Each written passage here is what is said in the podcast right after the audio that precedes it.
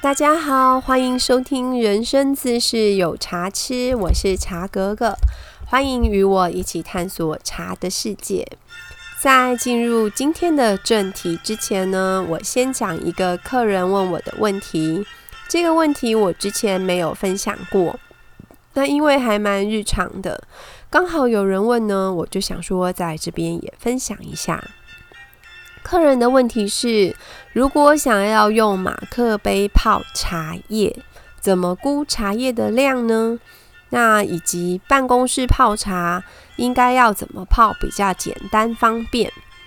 那一般来说，上班族呢都不是很方便在桌上放一整套的茶具，怕长官觉得嗯他可能很闲，可以再多泡一点工作。那大概都是一支马克杯。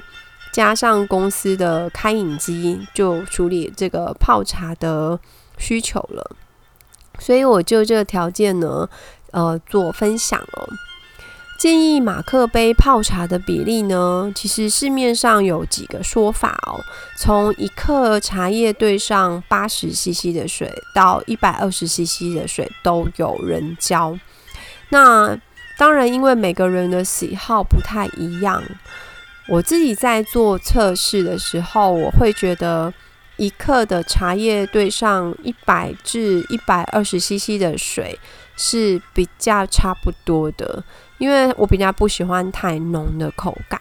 那如果说你是比较喜欢再浓一点的口感的那种朋友的话，可以斟酌的就是再去增加茶叶的，就是量哦。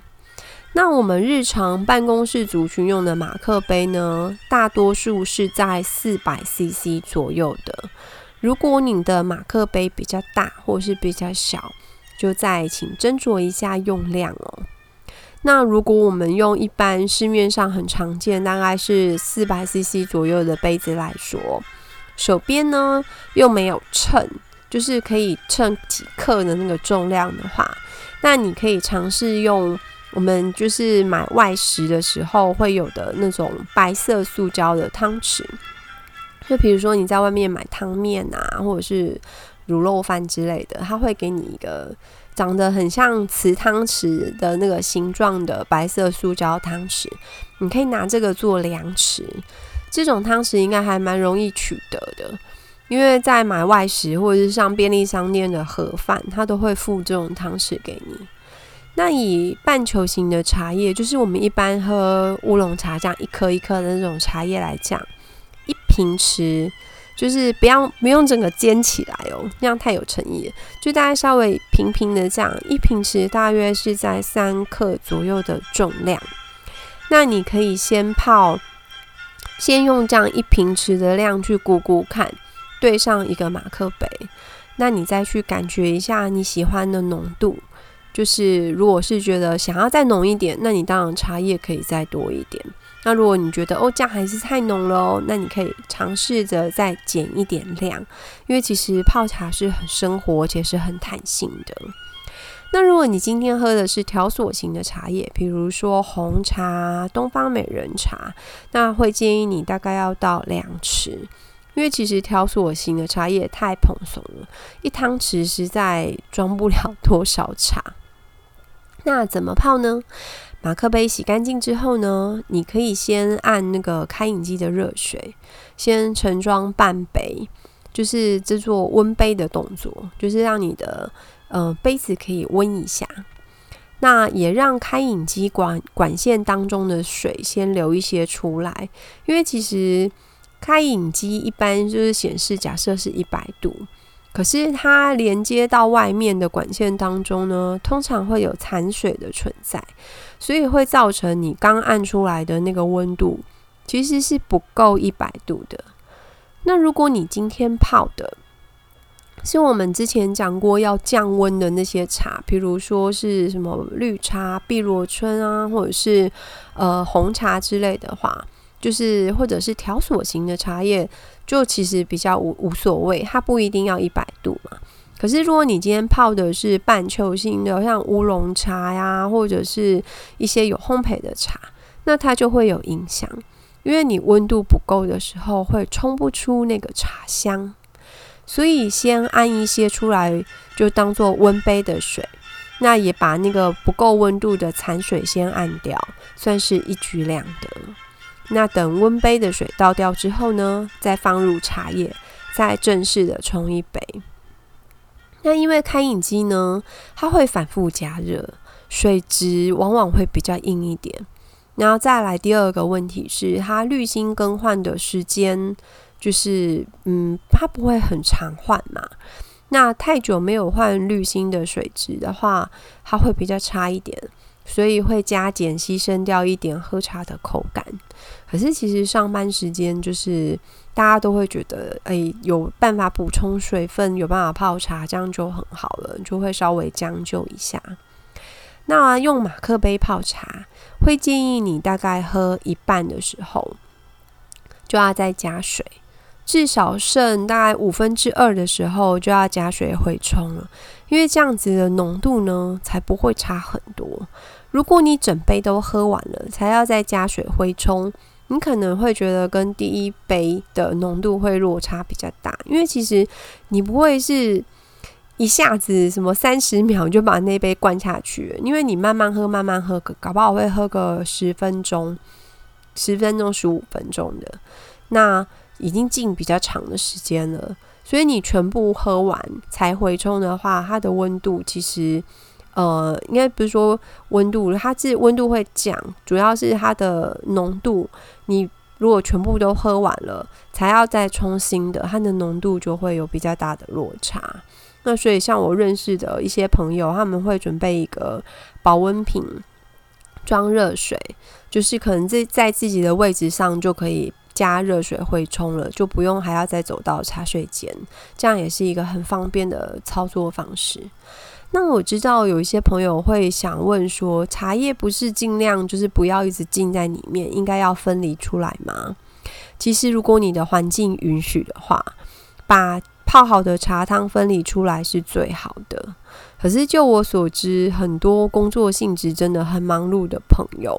像我们很多客人是科技业或是医疗业的，他愿意自己泡茶，真的已经很不容易。很多根本没有空，他们都是买什么饮料啊、摇摇杯在解决的。那生活这么忙碌的时候，他其实用马克杯泡茶已经是他们最方便的器具。比较要紧的反而是把茶叶调好。那再来你要怎么泡，就会还蛮随性的，因为好茶其实怎么泡都很好喝。再来呢，我们要进入今天的正题哦。我们今天要来聊的是东部的红乌龙。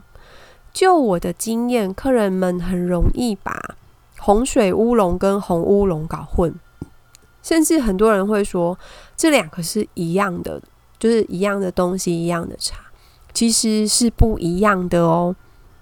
他们的名字虽然只有差一个字，可是。红乌龙跟红水乌龙，事实上是两种茶。那在今天的分享里，我会把两者的不同跟大家做介绍。那我们今天主要要讲的是红乌龙。在现在茶改厂官方网站呢，台湾特色茶这个品相当中，它有列了红乌龙茶，这是我们今天要讲的主角哦。它所指的是。二零零八年的时候呢，茶叶改良厂的台东分厂很特别。我们今天讲故事讲这么久，第一次讲到以台东为就是主角的茶叶哦。那它是茶改厂的台东分厂哦。它呢，它为什么会做这个茶出来？因为它要突破就是鹿野茶区这边的一个生存的困境哦。所以，他研发制作这个新的产品，它其实不是新的茶种，它是新的做法。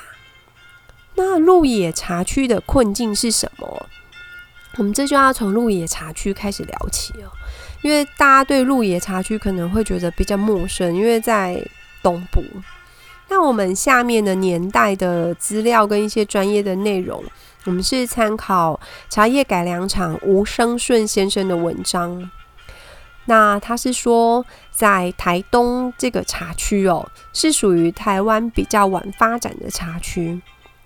比起像北部啊，或者是台湾西岸的中南部地区，这些茶区都是比较先开发的。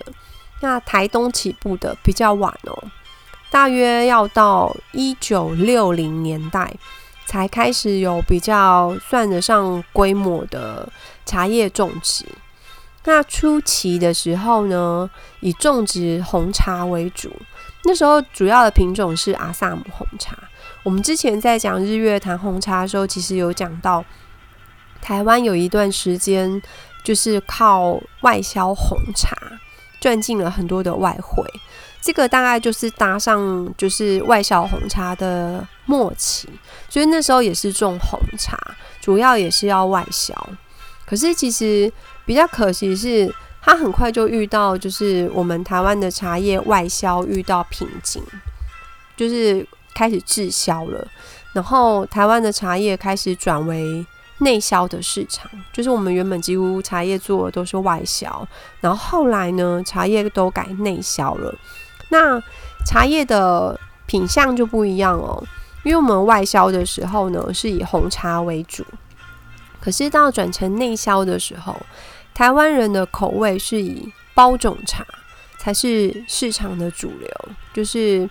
他们的嗯销路上本来是做红茶的，后来改包种的时候呢，台东那边就把原本种的红茶把它翻种掉，全部改种小叶种的茶树，然后来生产就是内销用的包种茶。所以那个时候大概是一九八零到一九九五年间。那时候是台东的茶叶发展的很好的时候，那那个时期呢，我们中南部这边的茶区跟高山茶还没有像现在就是这么这么占，就是这么占据着市场的主流的地位。那时候是属于台东，它还可以有一个生存空间的状况。那因为他们的环境的嗯。状态哦，所以它产就是台东这个茶区所生产的晚冬茶跟早春茶，那时候其实是还蛮受到茶商跟制茶业者的重视，就大家都跑到台东那边去从事茶叶的加工跟批发的业务。那时候是茶，就是台东当地的人种茶，然后由茶商跟制茶业者去收购。那边茶农的茶青这样子的做法，来就是呃生产台东的包种茶。那时候台东茶叶的面积一度曾经高达五五百多到六百的六百公顷的面积哦，那其实种的算蛮宽的。那到一九九六年以后哦，其实比较可惜就是台东茶就是它开始进入它比较暗淡的时期。茶区的面积就一直减少，制茶厂从最多就是全盛时期是五六十家制茶厂，到后来只剩下大概十家左右。茶园面积呢也降到剩下大概两百公顷，甚至不到两百公顷的面积。所以你看我刚描述的数字，你就知道它其实它落差非常非常大。那它的茶区发展呢，面临的是。有没有办法继续？就是有没有办法生存的这个考验？那为什么茶园会这么大量的减少？它原因很复杂，大概可以分成几个。第一个就是我刚刚有讲到产制分离，他们是茶农种茶，然后呢茶青再卖给制茶加工的那个工厂，就是茶商再去做处理。可是其实。茶农跟收购的茶商呢，他们在值跟量，然后还有所谓的行销方式，是其实他们其实是站在比较对立面的。这个我等一下会跟你们解释哦。茶农跟制茶厂之间，他们很难取得一个平衡，就会造成就是茶农种的生产的茶青呢，制茶厂没有办法收购，那茶农就会觉得啊，这个不好做。他们就会转做别的作物，那茶园的面积自然就会一直减少。那这是什么意思哦？白话说就是茶农呢，因为他没有自己的品牌嘛，他们种出来的茶是要卖给茶商跟就是制茶厂去做加工的。那你想哦，两边他们需求的其实是不一样。如果是茶农的角度的话，他会需要的是，就是管理成本很低，越用越低的成本管理越好。然后呢，他茶农会希望他摘采的茶青的量是很大的，因为茶商在收购他的茶青的时候呢，是称重，都是一斤多少钱这样子，就是称重去跟他算那个钱。所以呢，茶农啊，他在管理他的茶园的时候，他可能舍不得用很贵的有机肥料，甚至舍不得用用舍不得施肥。因为它都是需要投注的一些管理的成本，然后另外一个面向就是他在摘采的时候，他会想要采的比较大量，所以他甚至会采到比较老化，就是比较老，可是却比较大叶、比较重的那种叶子。因为称重嘛，所以他想要收入越多，他希望他所生产出来的茶青就是越多越重。可是反过来，如果今天是茶商或者是所谓的制茶厂，他的立场会不太一样。也就是说，茶商他在收购的时候，他想要的是什么？高品质，不要太老的茶青，最好呢是有良好的施肥管理，这样做出来的茶才会好喝，他也才有办法卖比较高的价钱。所以他们两个其实是站在不同角度，一个是希望它可以称起来比较重，一个呢，他不希望你踩得太牢。然后茶农那边呢，他并不会想要投注那么多的管理成本，可是你一样的就是你没有好好的管理，你茶青的品质就会比较低呀。那另一个层面是茶商呢，常常会跟茶农杀价，他会想要用低价买到。质地很好的茶青，那所以茶农他收入自然就是比较少嘛。那他会愿意付出很贵的管理成本吗？当然不愿意。他会觉得他想要用比较省的方式去管理他的茶园，所以他会变成一个恶性循环，就变成诶，茶青的品质不高，茶商不想买。那后来茶农根本就不想种了，因为两者的获利立场是对立的，这是一个非常大的矛盾点哦。现在在别的茶区生产制作，只要不是一条龙处理的，也其实都还有相同的困境。那第二个是茶区缺乏特色，它的知名度不够，因为所产的茶的，他们一样做包种茶，它一样，比如说是种清新乌龙，那。它所种的茶树呢，跟别的茶区是一样的，它的品种上没有特色。那因为它的茶区的知名度又不高，比如说大家都知道洞顶乌龙茶，知道木栅铁观音，它都是茶区有一定的知名度，或者是品种有一定的特色。可是台东茶区，它的品种没有跟人家不一样。也是其他茶区有的有的品种，可是它的茶区的名气又没有特别响哦，所以它在行销上其实一直是很困难的。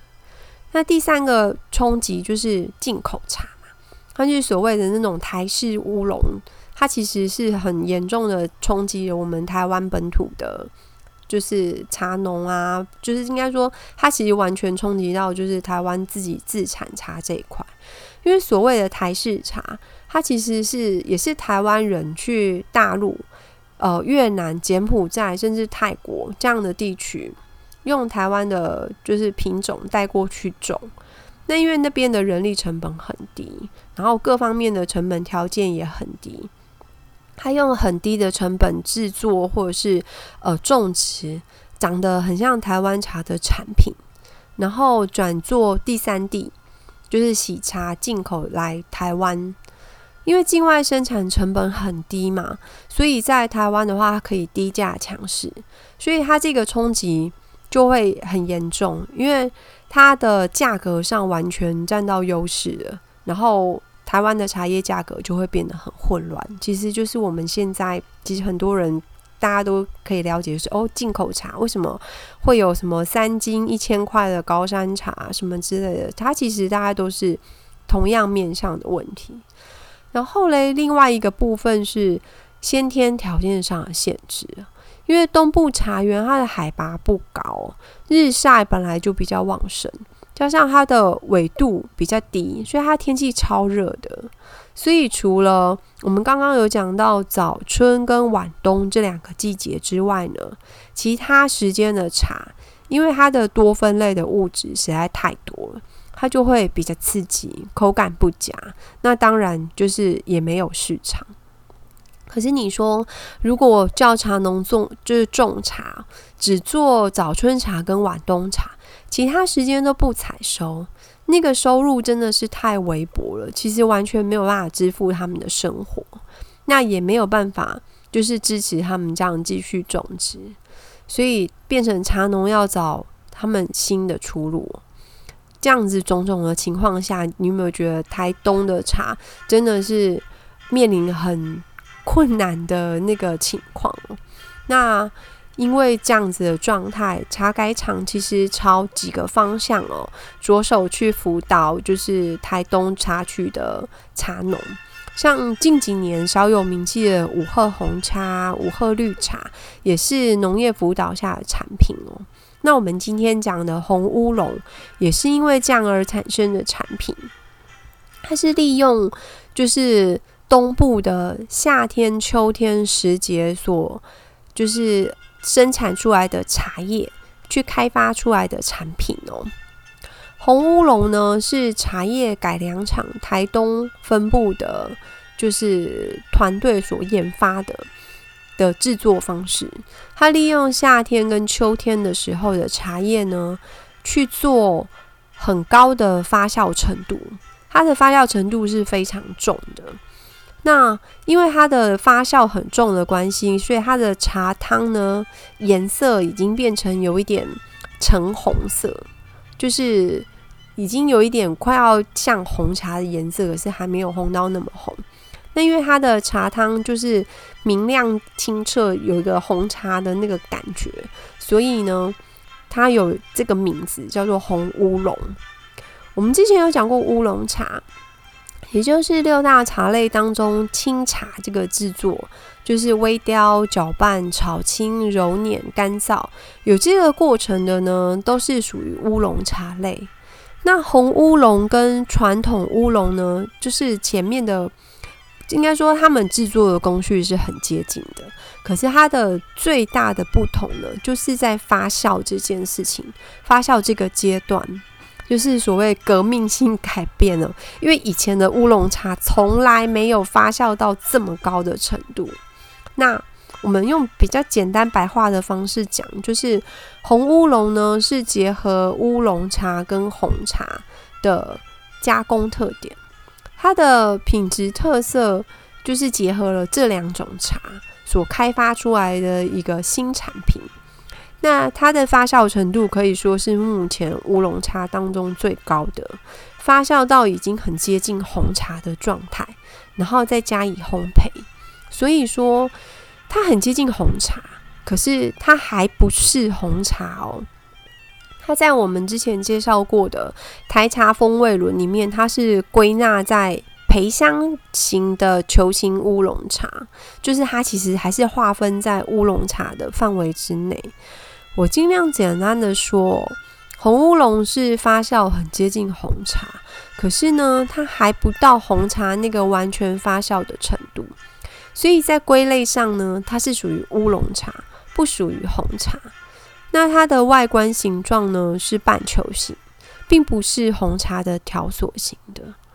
那红乌龙的色泽，它是暗红带有光泽，它的茶汤水色呢是橙红色，那个橙是那个柳橙的橙，橙红色，它就会有一个很明亮澄清，有像红茶的那个很接近红茶那个茶汤的色泽。它的茶质很厚重，而且因为它发酵很。发酵程度很高哦，所以它是有熟果香。我要怎么描述口感？它有一点像在喝焙火茶加红茶的特调。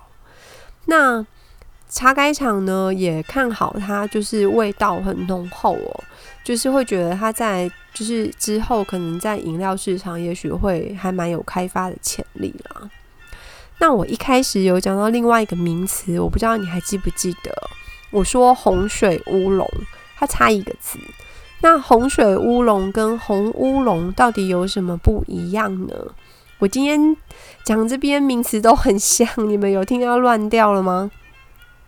红水乌龙这个名词其实是茶艺界的前辈季野老师所提出来的。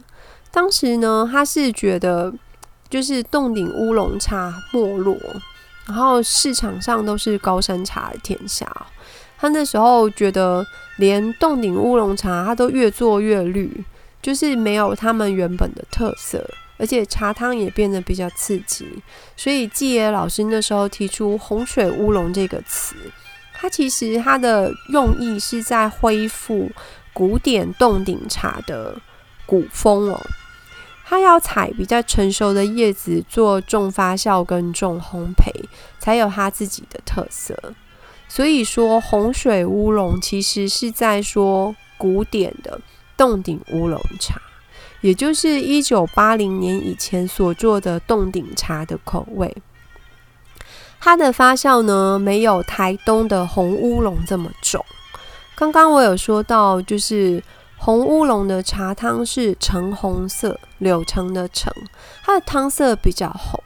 可是呢，红水乌龙的茶汤是橙黄色或是琥珀色，茶汤的颜色呢就没有红到那么红，它很明显的就是跟红茶是没有那么接近的。它们这两者最大的差异在发酵的程度，就是。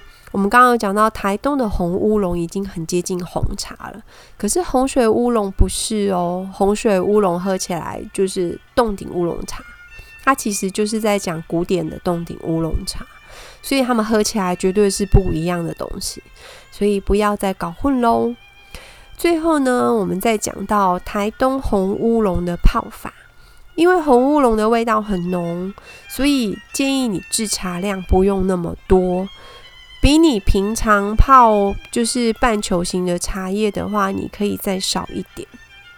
比如说，你平常是泡五分之一壶的量，那你泡红乌龙的时候，可以比五分之一再抓少一点点。然后呢，你第一道滚水冲开之后，再来水温就不要这么高，你甚至大概用九十度左右的水去冲它都可以，它的口感呢会比较温润。那第一道茶汤一样，先抓一分钟左右，去试试看那是不是你喜欢的浓度，再做斟酌跟调整后面的时间。好的，我们台东的红乌龙今天呢就分享到这边，那希望你有听懂。那万一你没有听懂也没关系，你可以留言给我，让我再把你帮你讲更清楚一点。那喜欢听茶哥哥讲茶的朋友呢，再请记得按上面的订阅哦。如果你有喜欢喝茶的朋友，也欢迎帮我做分享。谢谢大家，我们下次再见喽。